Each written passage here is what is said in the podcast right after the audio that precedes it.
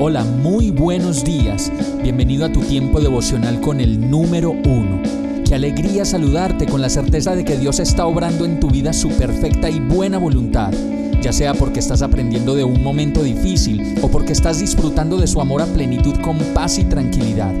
Llegó la hora de tomar tu Biblia, pues de seguro Dios te va a hablar, te va a reconfortar y lo mejor de todo, te va a dar las respuestas que estabas buscando. ¿Qué esperas? Vamos, súbete de una vez en este pequeño pero eterno vuelo devocional con destino al cielo.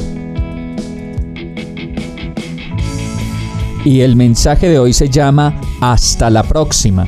Jonás 2, 8, 10 dice, los que siguen a ídolos vanos abandonan el amor de Dios. Yo, en cambio, te ofreceré sacrificios y cánticos de gratitud. Cumpliré las promesas que te hice. La salvación viene del Señor.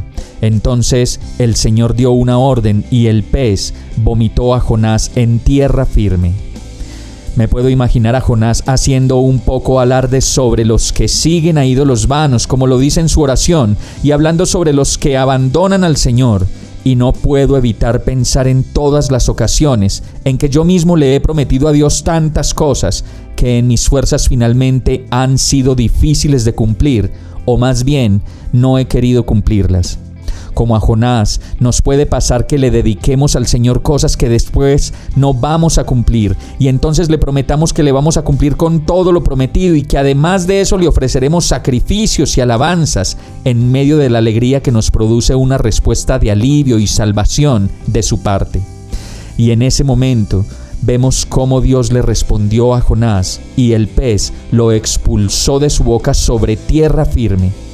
Hasta la próxima cuando Jonás una y otra vez vuelve a pelear con el Señor y a imponerle su propia voluntad, nos puede pasar a nosotros de la misma manera. No sabemos todavía qué va a suceder mañana, y cómo vamos a responder a lo que se nos presente.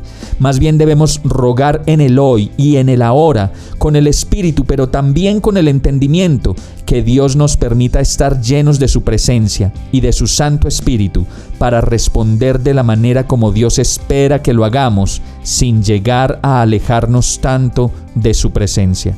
Vamos a orar. Dame fuerzas, Señor para entender mi carácter, mi disposición, mi vida, mis relaciones y todo lo que hago, conforme a tu gran amor y al maravilloso plan de vida que planeaste para mí. Y todo esto te lo pido en el nombre de Jesús. Amén. Hemos llegado al final de este tiempo con el número uno no te detengas, sigue meditando durante todo tu día en Dios, descansa en Él, suelta los remos y déjate llevar por el viento suave y apacible de su Santo Espíritu. Solo compártelo con quien lo necesite y ames. Hoy, de la mano de Dios, todo será un gran día.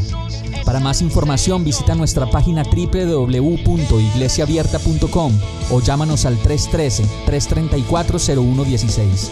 Oramos y rogamos para que cada día te enamores más de Dios y para que no pares de pasar todo tu tiempo con el número uno